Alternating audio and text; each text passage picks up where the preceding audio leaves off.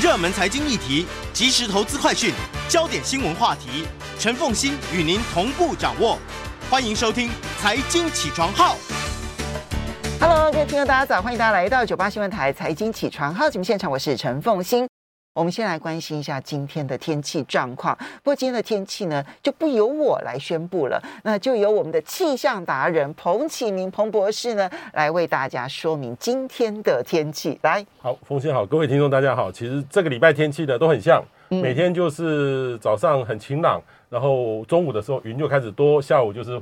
在北后吼，午后雷阵雨。那午后雷阵雨呢，大概就沿着中央山脉的这个山区下到平地，所以像台北、新北的县市，大概都会下雨哈。有一点这个越靠山区雨势越大吗？对，越靠山雨势越越大。那预计这个雨势哈，其实这两天在南部都有一些比较大，大概一百多毫米的雨哈。所以南部的朋友，一百多毫米是大概多久时间下下？呃，大概两个小时内下完。那北部大概就一个小时内下完，然后大概就是六七十毫米，所以有时候有些感觉还蛮大的。那预计呢，这样太平洋，我们其实就是太平洋高压的边缘了哈。太平洋高压在日本的南边那个地方盘踞，稳稳的守住，总算守住了哈。我们过去这三个礼拜很不正常，这个低压太太厉害了。然后现在呢，呃，预计它还会待在那边两个礼拜左右。然后我们就一直在它边缘。它如果再升过来的话，那太平洋那个午后雷阵雨就没有了。嗯，哦，啊，现在呢，看来它又升不过来。然后未来呢，其实现在在换日线那边有一个那个低压，哈，有可能会变台风，可能变十二号台风。呃，整个有的预测会很像会直扑台湾，但是那个是一个多礼拜后的事情，所以现在还不必过于担心。那我们台湾东南边也有一个小小的低压，呃，它可能会让我们周末的时候午后雷阵雨会稍微多一点点，就是带来很多的水汽。可是，嗯、呃，这个低压成为台风的几率不高，不高不高，就是说那那个那个小低压发展不大起来。然后预计呢，类似的天气会持续大概两个礼拜。然后好消息是说，这样的温度呢没有太热，嗯，大概都是三十四到三十五六度左右，最高最高的温度。某些的局部地方，像南投啊，因为有些那个那个地方很高温，那台北市大概三十四度左右，嗯，呃，新北大概呃全台湾的这一次的天气呢会维持大概两个礼拜，每天都很像。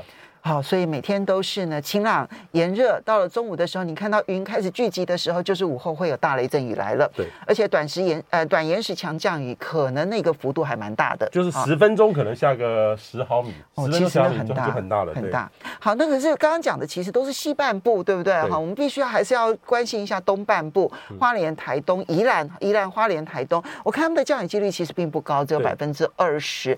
再加上呢，你刚刚讲太平洋高压势力在我们的东边，然后呢，这个西南风带的水汽呢，其实是沿着中央山脉在下的话，那这样表示东部地区其实降雨。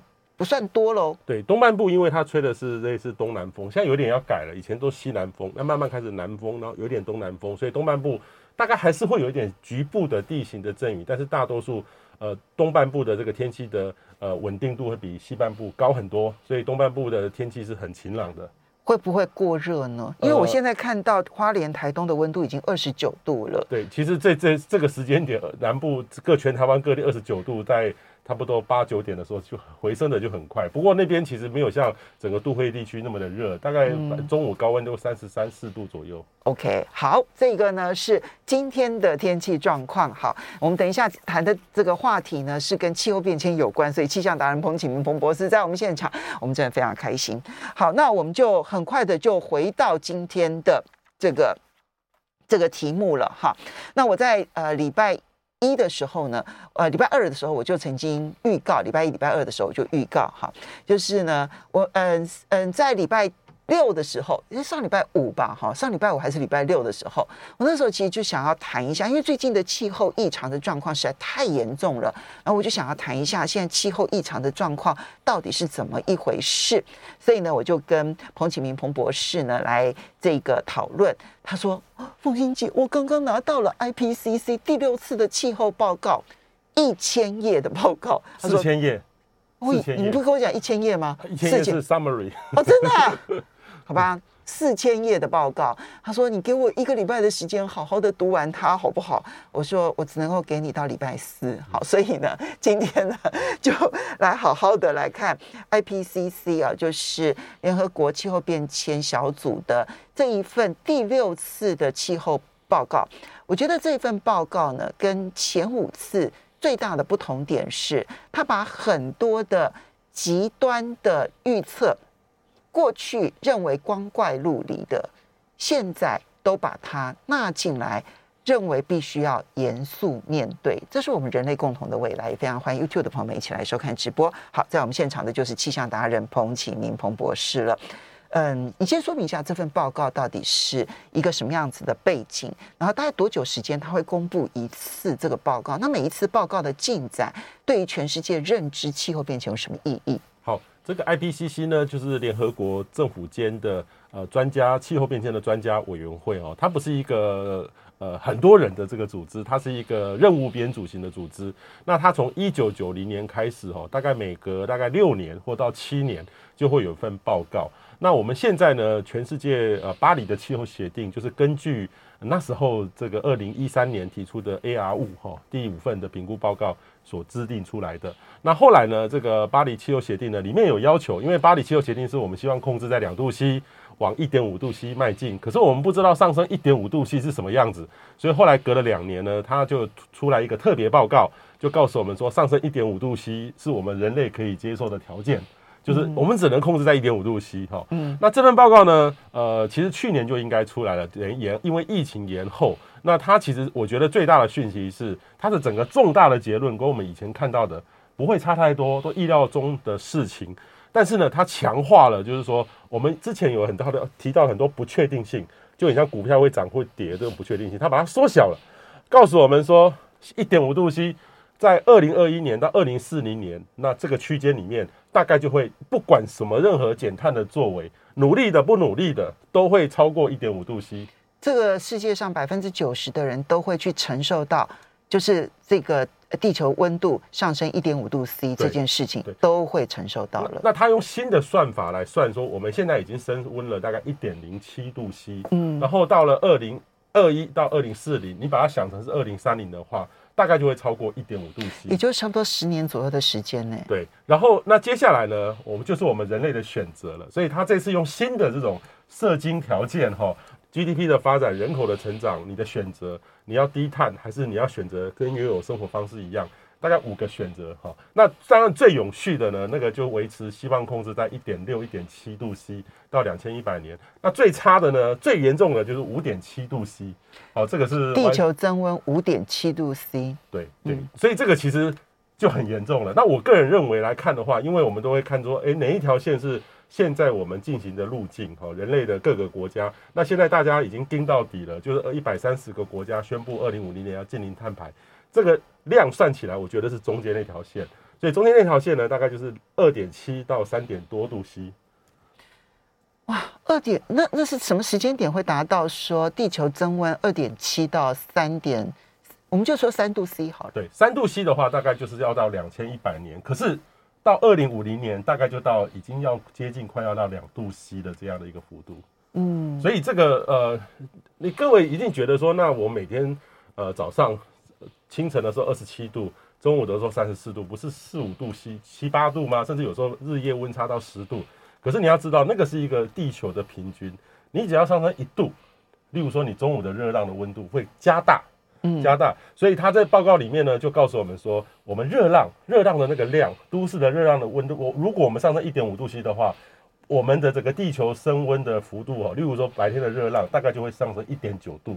嗯，那如果呢，我们上升到四度 C 的话，我们大概会上升到六度。嗯，也就是说，如果按照这样想，你各位可以想象的的话，我们台湾过去极端的高温三十九点七度，嗯，去年的最高温其实就很接近四十度了。那未来呢，到了这个呃上升到一点五度 C 左右的时候，其实我们大概可能在二零这未来十年内，这种四十度的温度，中午四十度的温度应该就会出现了。因为这份报告是认为，大概在二零三零年前后。我们大概会比现在平均温度还要再多零点五度 C，零点五度对。那说多零点五度 C，可能热浪都至少要增加差不多一倍以上，对不对？所以至少增加一度，对。那以台北市，我们曾经出现过三十九度的高温，而且其实过去这几年似乎越来越频繁的出现哈。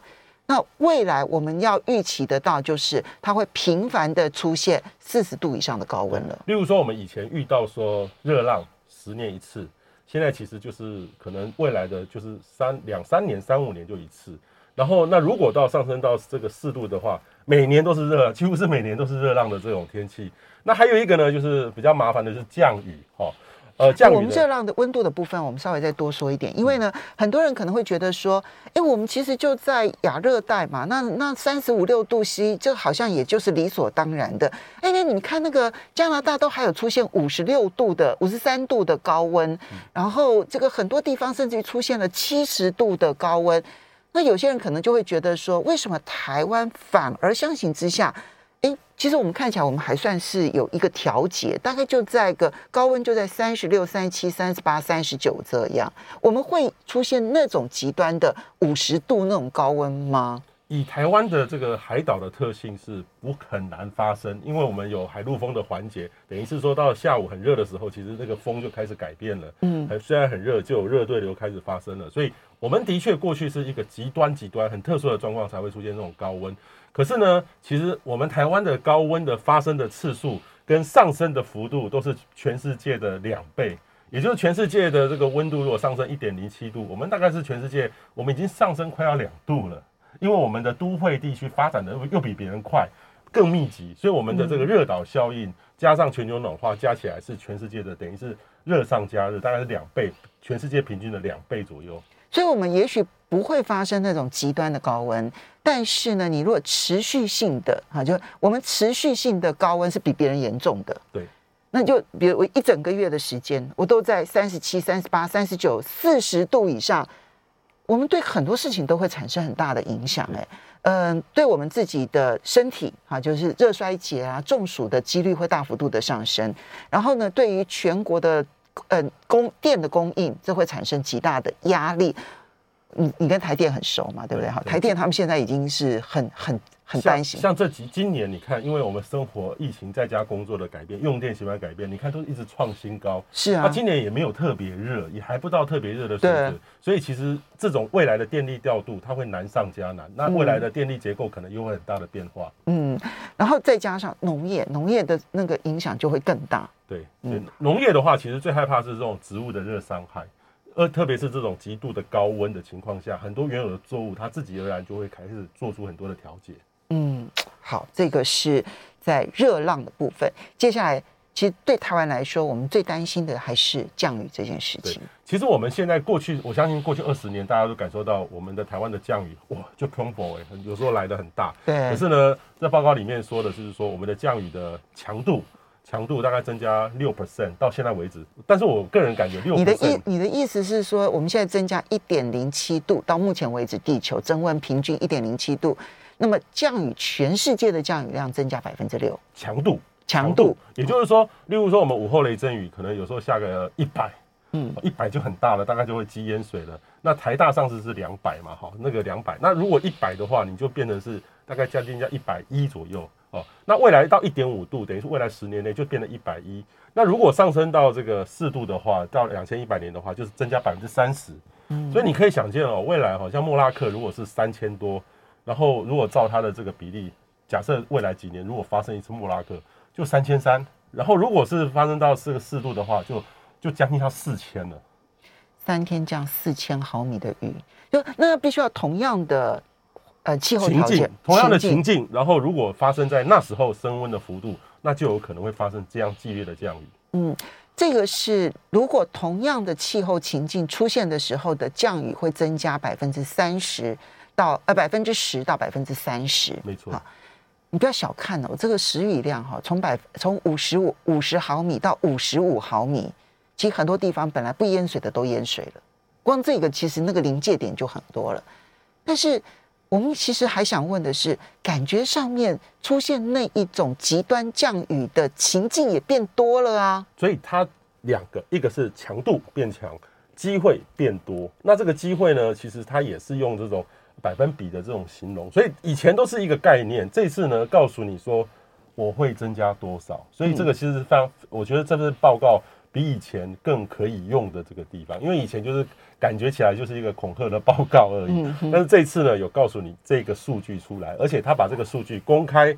呃，他当然他现在是比较粗的哦，分一个，例如说我们东亚，包含了日本、韩国到中国的东岸，其实还有台湾，这是一个东亚他认为的全球三十五个区域之一，台湾就是 one of them。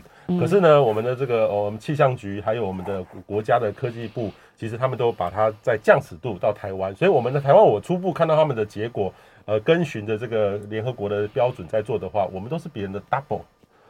因为我们台湾其实，所以我们不能用强度增加百分之六来看待它，可能还会再增加多，等于是再多一倍左右的一个幅度。所以同样的莫拉克的那样的气候的情境环境条件的话，三天三千毫米，它可能三天真的就降四千毫米，没错，比全世界增加的幅度来得更高。对对对，所以这个这个降雨的量增加，那但但是又相反的，虽然降雨增加，可是。干旱的时间点又增加了很多，这同步在同步发生的，所以，我们台湾的这种未来的这个旱涝不均，这种水的循环就会面临到很大的考验。所以，像我们去年到今年这种干旱的情境，在未来呢会很容易发生。它不会再是十年一次，对，也许两年就来一次，没错，一年干季，一年雨季。对啊，但是这个又很难去完全的去掌握到、预测到，所以这个就变成台湾很大的处境。那我觉得还有一个就是海平面的上升。其实这次呢，呃，我们过去对海平面上升都是一个，有些人说会到六公尺，那六公尺就太恐怖了啦。嗯。那这一次呢，它是把这个海平面上升，呃，我们过去上升了二三十公分左右，哦，就是跟过去这百年来，那现在呢，它的上升幅度有加剧，所以根据它的报告，哈，算出我们最减碳的情境。都会上升到五十公分哦，嗯，最减碳哦，那五十公分，那最严重的大概在一公尺，这是到两千一百年的时候，两千一百年的时候，然后如果海平面上升的情况下，它也特别的算出来，假设两千三百年的时候会怎么样？它其实算出来一个，就是说我们大概二零五零年到六零年的时候，不管我们再怎么去做减碳，北极的海冰也可能就全融掉。北极海冰会全融。嗯，那那这这这件事情就比刚刚二二二三零零年要来的重要的多哈。对，因为二零五零年是我们可以预见到的未来，对不对？哈，你说二零五零年北极冰会全融的几率是增加的，增加大概二零五零年到六零年，就是它的夏天，嗯，就是它九月的时候会完全没有冰。以北极冰如果全融的情况之下，那么那个夏天它所嗯造成的海平面的上升。到底有多少？呃，因为北极它是以海冰为主，但是北极旁边的那个永冻土还有冰川，应该也会把一些水流出来。所以二零五二零五零年，所以它大概就上升大概有三十三四十公分左右的这个海平面上，再再比现在再再上升，因为它是海冰，所以它不会像陆冰融化的这么的多。嗯，但是格陵兰其实最近格陵兰的冰很少，格陵兰其实如果融的话，大概就是也要五六公尺左右，所以。五六公尺，所以例如说，现在如果说好，我们最严重的，一层楼是三公尺，哎，五六公尺那是什么概念？是两层楼，哎。所以如果说我们来看南极，南极就是三十几公尺了。那他有算出来二二三零零年，其实他也坦诚说，其实有些的变化，有些地方，呃，南极的冰融化没有像我们北半球的这种冰原那么的厉害，所以。其实，但是他也考虑一些特殊的状况，所以他也不，他这次首度的把二三零零年大概就十五公尺以上的这种上升海平面上升幅度都都把它公布出来，还蛮有意思的。但是这个有点远。你说还蛮有意思，我觉得像惊悚片这样。好来，嗯，我们这一段谈的是降雨。然后以及海平面的上升，这是这虽然是两件事情，但其实这两件事情对台湾的冲击都是属于最严重的冲击啊。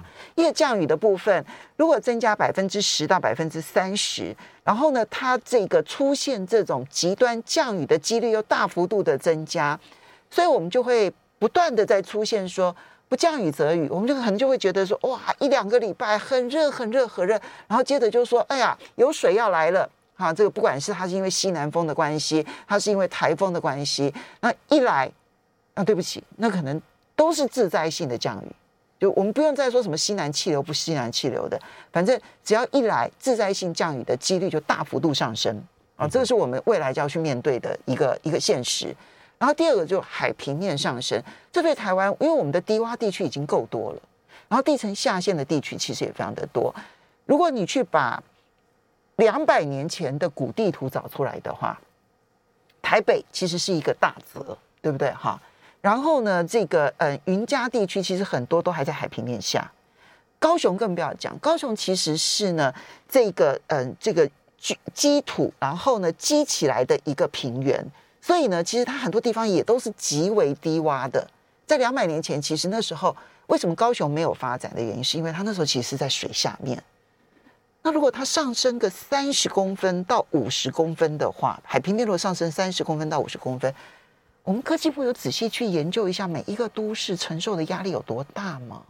其实这个就是我们现在台湾比较缺的，就是说我们都知道这个数据，像这个数据连联合国告诉我们是这样，都有千年，其实它都是千年的幅度有多少，我们都知道，但是但是。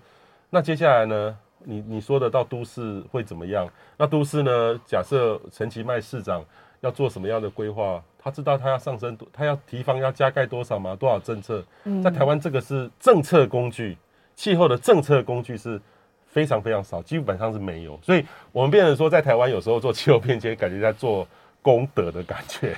然后做功德呢，有时候就会限制。例如说，好，假设。假设我我如果我是这个呃行政院长要来推气候变迁的话，哎、欸，那这样的这个油电是不是要涨一下？因为这个要把碳的这个结果放进去，然后我们防灾能力是不是要改变？它每一个都很痛的、欸，所以到最后呢，其实在台湾呃就不了了之，就不了了之。所以这个我们稍微休息一下，马上回来。欢迎大家回到九八新闻台财经起床号节目现场，我是陈凤欣。在我们现场的是气象达人，也是天气风险管理开发公司总经理、台湾气候联盟的秘书长彭启明彭博士。也非常欢迎 YouTube 的朋友们一起来收看直播哦。这边呢，你要知道，就是说，除了天气风险管理开发公司是他的正职之外，他所有的 title 其实都是义工这样子。我这样讲对吗？对吗？好好好，好，幸好 Francis 都支持你这样子哈。我说的是他太太都支持你这样子哈。来，我们刚刚提到的是海平面上升。其实我们刚刚讲了，就是说这个我们现在现在第六次的报告，它我觉得它有一个重要的特色，就是承认了更多现实。嗯哼。那因为承认了更多现实。希望基于这个报告，让各国可以去觉醒的做一些政策调整，因为很多的现实是我们已经不可能用人类的力量阻止它的升温速度了。嗯嗯，虽然我们很努力，但是呢，阻止的空间是很有限的。所以现在要做的事情就是我们去适应它所带来的对人类的冲击啊。那对人类的冲击，刚刚提到第一个是降雨啊，那第二个是。海平面上升，这个对台湾各个城市而言冲击都很大，因为我们本来每一个城市都是沿海而设立，因为我们是用港口嘛，港口贸易的方式而成立的，所以每一个城市其实都是相对位阶偏，呃，就是海跟这个海平面相比，其实土土壤都是偏低的耶。嗯嗯嗯，这个你你跟各个地方政府在在在在交谈的过程当中。他们有思考过这个问题啊？有一点难，因为现在我们有些地方的地层下陷的幅度比暖化的幅度还要来得快啊。哦，地下水像去年到今年这个干旱，这个地下水的抽的比较多，也在下陷的幅度，如果过过未来几个月公布出来的话，会比全球暖化来的很严重很多啊。嗯，云嘉南地区。对，所以其实我举个例子，例如说，我有我有一次在花莲遇到这个屏东县县长，那时候是曹呃呃屏东县县长，那时候是曹启宏，那他其实在讲这个，我讲海平面上升，他在讲地层下陷。其实我我举的例子是说，因为屏东以前的地层下陷大概一年大概呃几十公分，哦，他说他的任内降到大概十公分以下，可是全球上暖化上升其实只有一年几毫米而已啊。嗯，等于说我们的地层下陷的这个速度比全球暖化海平面上升还来得快很多。嗯，好，所以一个温度，一个降雨，一个海平面，嗯，我们这三件事情好像都还没有认真去面对它。其实我们现在面对这样的灾害，你看那个上个周末这个一个西南气流来，其实都没有办法应应付了。嗯，像这样的一个两三千毫米在几天下完，那更何况还会增加的这个幅度。所以我我对台湾的防灾的能量能。呃的基础建设没有办法应付气候变迁，我是比较忧心的。嗯，这个不是砸更多的钱到前瞻预算里头就可以解决的。没错，没错。那嗯，除了这个好，一个是热浪，一个是降雨，然后一个是海平面上升。那么除此之外，干旱的问题其实也似乎变得更哎。降雨增加，可是干旱也增加，这到底是怎么怎么样的一个运作模式会变这样？呃，最主要是它的水循环的方式改变。以前的水其实有不一样的调节在在这个里面，那有冰川、有水，大气的环境会变化。但是现在呢，因为整个温度的改变，就是说它的水的云的组成会不一样，云的里面的粒子会变大颗。可是平常会很大颗，可是有时候就很干。这个这个水的这个，它有特别强调一个叫做 water cycle 水的循环，它会这个很变得很变异，很变异。嗯等于是，我觉得这个字眼它用的这个还蛮特别的，就是以前很少去谈这个问题，就是说整个水的循环很像被一个呃什么呃方式把它阻断了一样，变成说我们莫名其妙，像去年的干旱就会突然就发生，然后一下子雨又太多。当然，从大气物理的角度，就是云的形态的改变，但是整个水的循环是产生很大的变化。那以后我们，因为过去我们其实在讲台湾，比如说呃雨会降很多，或者是会干旱，通常其实都要观察的是圣婴现象或者是反圣婴现象。会不会以后就是不见得有圣婴现象或反圣婴现象，台湾依旧就是会有干旱跟大水？对，其实我们过去用的声音反声音，其实在全球暖化的这种大的趋势之下，反而会。不见掉了，它等于是变成一个小小的这个，就像是股票的几天的小涨跌，但是大趋势就是全球暖化。所以未来呢，这个声音反声音，我会觉得它只是在某几个某一两年，它会加剧这个变化而已。但是暖化的程度呢，其实已经就会造这个变得更严重了。嗯，而我们没办法去评估说，到底我们会经历什么样子的干旱循环，然后这个旱涝循环吗？我们估估不出来。呃，它有里面有估算出来说，呃，会频率会增加多少？可是你说真的，它的增加百分之比多少，其实就是一个，呃，例如说十年多少发生一次。那这个就是一个很明显的一个证据了，嗯，所以按照他的这个方式，未来呢，这种旱涝不均的情况下，两三年就是一次。我们过去你刚才讲的十年一大旱，台在台湾过去呢，到现在为止，其实过去这十年已经是几年就一次大旱了。嗯，好，那最后就谈一下台风。我觉得这两年台湾其实感受很深刻，台风其实过门不入的几率是大幅度上升的，而且它不断的往北走。啊，我讲，如果大家应该有感受到说台风，而且因为过去台风比较偏向，其实是在台湾啦或者东南亚地区是比较多的。菲律宾，啊，菲律宾有一年我印象好深刻，它一年遭受六七个台风的袭击，而每一次都很剧烈。可是如果你观察从去年到今年，就连菲律宾承受非那个呃台风的袭击这件事情都变少了。然后。反而变多的是日本、韩国，还有中国大陆的长江这一带，对不对？哈，台风的路径也变了吗？的确是变了。我我过去看到这个路径变，我们还觉得这是一个假想。过去这几年的变化，我有看过我们台湾的学者做出这样的呃论文出来，国际也有一些些。但是这次呢，把这个台风的路径哈往北，我他他写的叫做往北极的方向走，就是往北走。哦，往北走的几率增多，所以你刚才说的，等于是说大概上海以北到日本、韩国，几率是变多的。嗯，所以第一个是北台，这个对台湾也是警讯。台台风以后可能来的会比较少，但是呢，来的少，如果来的话，那当然就是会比较强的台风。所以未来的台风数量，它有提到有可能会稍微变少，但是它的强度可能会增加。然后另外一个是往北走，所以这几个讯息对台湾也是不利的。嗯，台风不来不好吗？呃，我们台湾都要靠台风带来的降雨啊。嗯，所以台风越来越往北走，对台湾来说，我们的经常性的降雨反而会变少。对，我举个例子，例如说像我们台湾的水库，其实这这一个月都在泄要泄洪啊，都满满饱饱的啊。其实就是这两个台风哦，一个烟花，一个卢碧，它的它没有直接来，但是它的整个外围环流带来很多的雨势啊。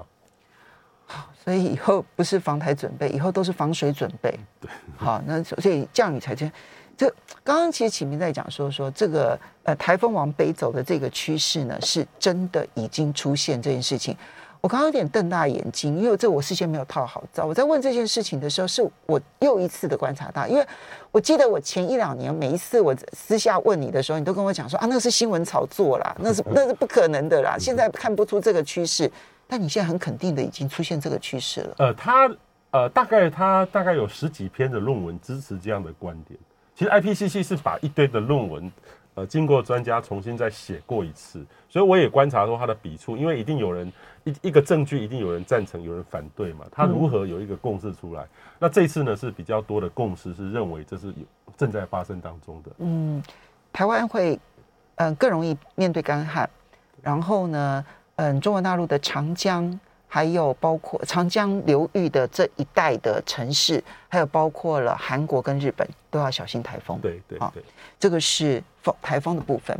那我们接下来我们就来谈极端这件事情啊，因为呢，嗯，很多的极端的预测，比如说像明天过后啦，什么这个嗯，这个西太平洋的，呃，不是不是西太平洋，是这个嗯大西洋哈，大西洋环流可能会被中断，然后呢，所导致的那个明天过后的那个现象，有可能真实发生，等等等等，叭叭叭叭这样子。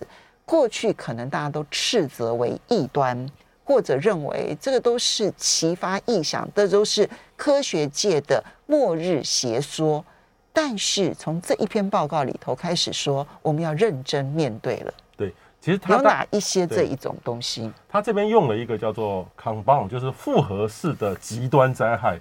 风清，你有听过复合式的灾害吗？哈，例如说地震完了之后遇到台风，台风然后再接着火灾、火灾等等哦，这个叫复合式混在一起的灾害。那它是复合式极端的灾害，加一个 extreme 在里面。那他特别提到了几个哦，例如说，呃，是大规模的冰川突然就砰就融掉了，这个这个我们可能平常都没有观察到，但是整个块就融掉。像今年的夏天的格陵兰就大规模融。那第二个呢，就是。那个明天过后，这个二零零六年、零七年，让大家重新重视气候变迁的《明天过后》的电影，那部电影就我们大气科学家来看的话，它讲的是温盐环流，那个大西洋那个温盐环流。你跟大家说明一下什么是温盐环流？呃，温盐环流呢，就是我们这个海海等于是大西洋的海海面呢，因为南北极有冷热，所以它必须透过这个洋流呢来做一个交换。就有一点像是我们的黑潮啦，黑潮那样的这个意思，它会在这个大西洋里面在那边绕。那其实呢，过去呢，我们可以说它是大西洋里面的心脏，影影响到这个整个地球，它会啵啵啵这样一直在在流动。那如果呢，有暖阳从南往北送，所以呢，使得北半球很多的城市它才能够感受到温暖。温暖，对。所以当这个温盐环流呢，如果停了，为什么会停？就是大规模的海冰淡水进去了。稀释了这个盐分的话，那温盐环流呢，它会减慢。然后，那明天过后呢，是说到是不动了，不动了。所以当明天过后这一部电影出来之后呢，其实一堆的科学报道说啊，我们现在的观测都没有没有这个现象，都没有这个现象。我印象非常深刻，好多人问我，我也拿那个论文出来说，你看我们现在观测都没有这个现象。可是现在这一篇报告呢，它引用了好多，我也看了好多的论文说，哦，这个预测未来趋势的确会改变，我们不能排除。二零八零年或到二一零零年的时候，这种遇到这种极端，我们没有减碳的这种最坏的情境之下，还是有可能让这个温盐环流的速度减慢。明天过后的剧情有可能会发生。刚刚你一直讲温盐环流，然后讲到冰川溶解了之后，所以导致它的这个循环呢停顿了，哈，停止了。这可能就要让大家了解一下，说那个循环到底是怎么形成的。其实跟那个海水的盐的浓度是有关系的。对，因为海水的盐哦，海水有不一样的层，所以南部南边的这个比较暖的水呢，它因为要跟北边的要做热力的交换，所以在各位可以想象说，我们的我们的这个黑潮从南边这样上去到高纬度，然后已经冷了之后再往南这样流下来。所以在大西洋跟我们太平洋一样，有一个类似这样的大的环流。那其中呢，里面最大的心脏呢，就是在这个加勒比海的一个区域哦，那个区域呢，就是飓风会发生的这个这个地方。那如果呢，它这个海水呢，让这个整个盐分整个都稀释掉了，整个海水的，就是不知道怎么的方向，就等于是变调变异了。所以它等于是让它的这个往北走的这个速度，就像黑潮的速度减慢了一样。嗯，所以就会让整个整个心脏呢就不跳动了，所以速度就减慢了。所以海水里头的盐分变化，就会使得这一个现象出现重大改变。马上回来。欢迎大家回到九八新闻台财经起床号节目现场，我是陈凤欣。在我们现场的是气象达人彭启明彭博士，他是天气风险管理开发公司总经理，也是台湾气候联盟的秘书长。我觉得应对气候变迁这个议题，对启明来说，它就是一个使命啊。那因为这个使命感，所以使得呢，国际上面所有重大的这种气候变迁的会议，它都是。自费去参加的啊，这一点呢，真的是非常的感谢啊。那么，呃，希望能，所以你跟国际上面的这些，嗯，气象、气候方相关的专家学者其实建立了很好的友谊，因为你年年看到你嘛，对不对？哈，那我觉得这一点其实让你可以得到第一手消息。好，所以我们刚刚提到了，就是大西洋环流，就温盐环流，其实它是调节整个，你想想看，北美哈，北美东岸，从佛罗里达一路往北，然后到纽约、波士顿啊这些地方，然后一直到这一个加拿大哈东岸的这些城市。其实靠的都是这个北大西洋的暖流在调节它的温度。如果它不动了，那可能的情境是一个什么情境？就是其实我们虽然说暖化，可是北边的北极圈还是会冷的，只不过冰没那么的，夏天的冰融掉，冬天还是有冰。那这个时候呢，如果在冬天的情况下，那整个呃，当这个太阳直射南半球的时候，北半球就会很冷很冷。那这种冷呢，会让这个。呃，这种例如说南美的地方，哦，会变得更更冷，哈，等于是它的呃，这种明天过后突然一个冷折下来，像佛罗里达这样的这个情境，会频繁的出现。其实过去这几年，我们已经看到，在冬天的时候，北美地区常常出现那种极端的低温，零下零下零下二十度、零下四十度的温度都出现了。对，这个就是来自于北极的冷空气。因为整个温盐环流不动了，那整个冷空气呢就很容易顺着这个原来的环流的的方式往南去去移动。那其实还要考虑到说大气的这个波动呢，像突然来一个这个冷蛇，我们叫冷蛇，从北极来冷空气往南冲，或是说南边的冷冷暖空气靠着大气的循环往北冲。原来这个靠可以靠海来来送的，现在未来呢只能靠那种大气的环流在波动。那样的话就会变得很极端。OK，你刚刚形容的那个从北极的那个冷流，我我印象很深刻。你就想象说那个北极圈呢，好像一个冰箱这样子，突然把门打开了，嗯，然后那个冷空气就直窜而下，对不对？哈，对。那这个调节是只有调节北美几个沿岸的城市吗？还是它包括了对于欧洲这个西岸的这些城市也会有影响？其实整个的大气的循环是一个高层的，哦，大概离我们上空大概五六公里以上的。高层在支配的，不是我们地表看到的东西，所以当这边很冷的时候，它也会慢慢慢慢往东移动。所以整个全世界呢，只要有一个破口，就会直接来来发展，就很像说我们有时候呃，台湾遇到冬天很冷的时候，叫做西伯利亚来的冷空气，其实是几万公里的远的这个冷空气，直接有个破口往南冲，所以这个还是会发生的。好，刚刚讲的是如果。这个嗯，北大西洋的这一个环流，如果它不动了，其实对这些地区都会产生极大的冲击。那可是好像没有什么人特别谈在西太平洋的暖流，就是黑潮嘛，对不对？好，我们我们国中的时候学地理，国中地理学的很糟，但是呢，好那个黑潮那个暖流，没太没有太多人去谈这件事情，这个。这个西太平洋的暖流也会受到影响吗？我认为是会的，但是在这份报告里面，其实它呃，第一个哦，其实，在 IPCC 的报告里面，呃，这种欧美的还是比较多啦。那整个亚洲的学者大概还是以中国大陆还有这个日本、韩国为主，台湾是没有在在在里面的哈。嗯。所以等于相对一个，那另外一个就是岛屿岛国，它其实对这个研究的人也相对的也比较少，所以我认为是我们西太平洋的数据科学数据还不够充分。所以你认为其实几率也是存在的，也是存在的，但是就是我们对这个部分，呃，类似北大西洋温洋环流的这种方的的探讨，对于黑潮来看的话，不是很多。我有看过一些零星的呃研究，也是说它会变慢。那这个变慢，大概都从这种我们的所谓的呃鱼的渔获量来的角度来看。但是如果从气候的角度来看的话，我还没有特别看过这样的。讨论好，那我们就要提到冬天这件事情了，因为我们看到这一篇呃这份报告出来了之后，台湾的这些科科学专家们，他们呢就是研究了之后提了一个，就二零六零年我们可能就没有冬天。但问题是，就算没有冬天，可是，在冬天的时候，北半球这种极端低温从北极圈所流窜出来的极端低温，随时会出现呢、所以它可能的面貌是个什么面貌？呃，第一个就是说，它呈现的是说，我们现在不减碳的话，最极端的环境是二零六零年，没有我们过去感觉的冬天，所以等于是四季，四季的话，一个一季大概是三十天嘛，哈，这是我们传统去做分类。可是冬天很冷的，一季是九十天，九十天，九十天哈啊。然后如果说现在的夏天已经到达一百。二十到一百五十左右了。那预计还会再往多往长延伸，挤压到秋天跟春天。那冬天呢，慢慢就越来越少，所以等于是说只有几天，呃，会比较冷哦。所以冬衣的业者就要比较辛苦一点点。但是呢，有时候还是会发生这种极度低温的事件会发生。它的确，它的数量是比以前会少，但是有可能呢，因为整个的整个大气环流因为暖化的影响，极端化的情况还是会再出现。所以我们可以说，未来的世界会变成的是一个我们的冬天，因为现在冬天我看到他们算出来的平均数，大概嗯一年只剩下二十天左右是冬天了啊。所以到了二零六零年，其实我们大多数的人也都可以撑得到二零六零年啊。到了二零六零年的时候，可能连这二十天都没有了。没错啊，那。好，对，冬衣的叶子很辛苦。那么，可是除此之外，在那个没有冬天，感觉上好像很炎热的时候，随时都可能会有一个突如其来的大寒流。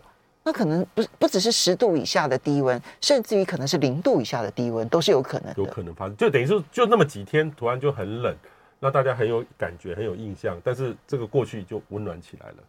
哦，这个是这个叫做一个单一的极端化的事件会增加。可是这会让人们调试上面变得更困难呢，因为我几乎无法去因应冬天的状态了。这对这个就很像说，我们有时候冬天到底要家里要不要买电暖炉？因为就那么几次，可是不买又不行，因为大家已经习惯那么温暖的环境了，那买个暖炉又觉得很占位置，很浪费。嗯，我会买的。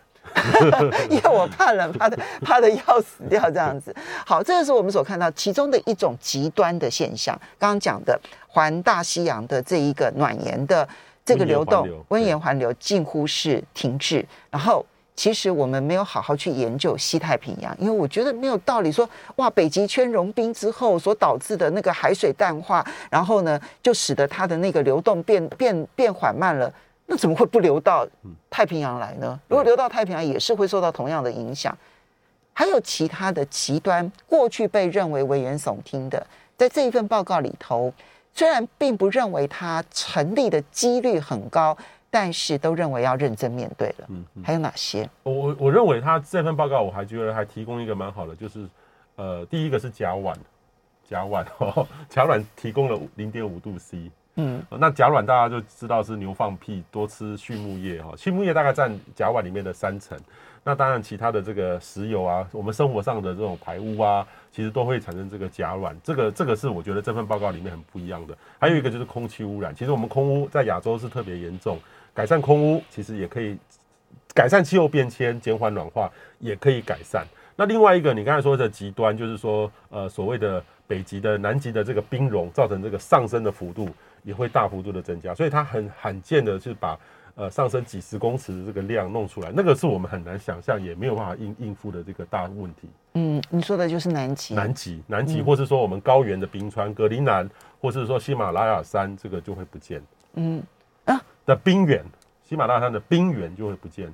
那那呃，我们就就把那个冰川哈跟冰原这件事情来好好探讨一下，因为其实你在一开始的时候就提到说，可能会有一些大型的冰川突然之间大量的崩解。对，其实我们那个冰原哈，你看格陵兰，像我去过冰岛，那个大概就是三公里高的冰啊，就像一个玉山一样那么高。三公里啊，其实那个地形大概只有就像一座山，可是上面都是冰在在在上面。它整座山都是冰，都是冰，都是冰。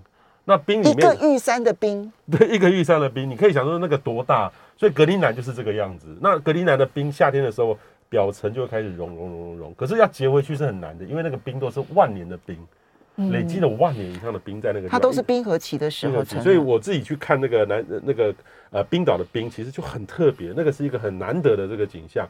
那未来呢，像这种所谓的，例如说喜马拉雅山、好西藏青藏高原那个很厚的，大概长达这个几几公里的这种冰，会大量的这个融化掉。那其实这个就造成海水的淡化、海平面的上升。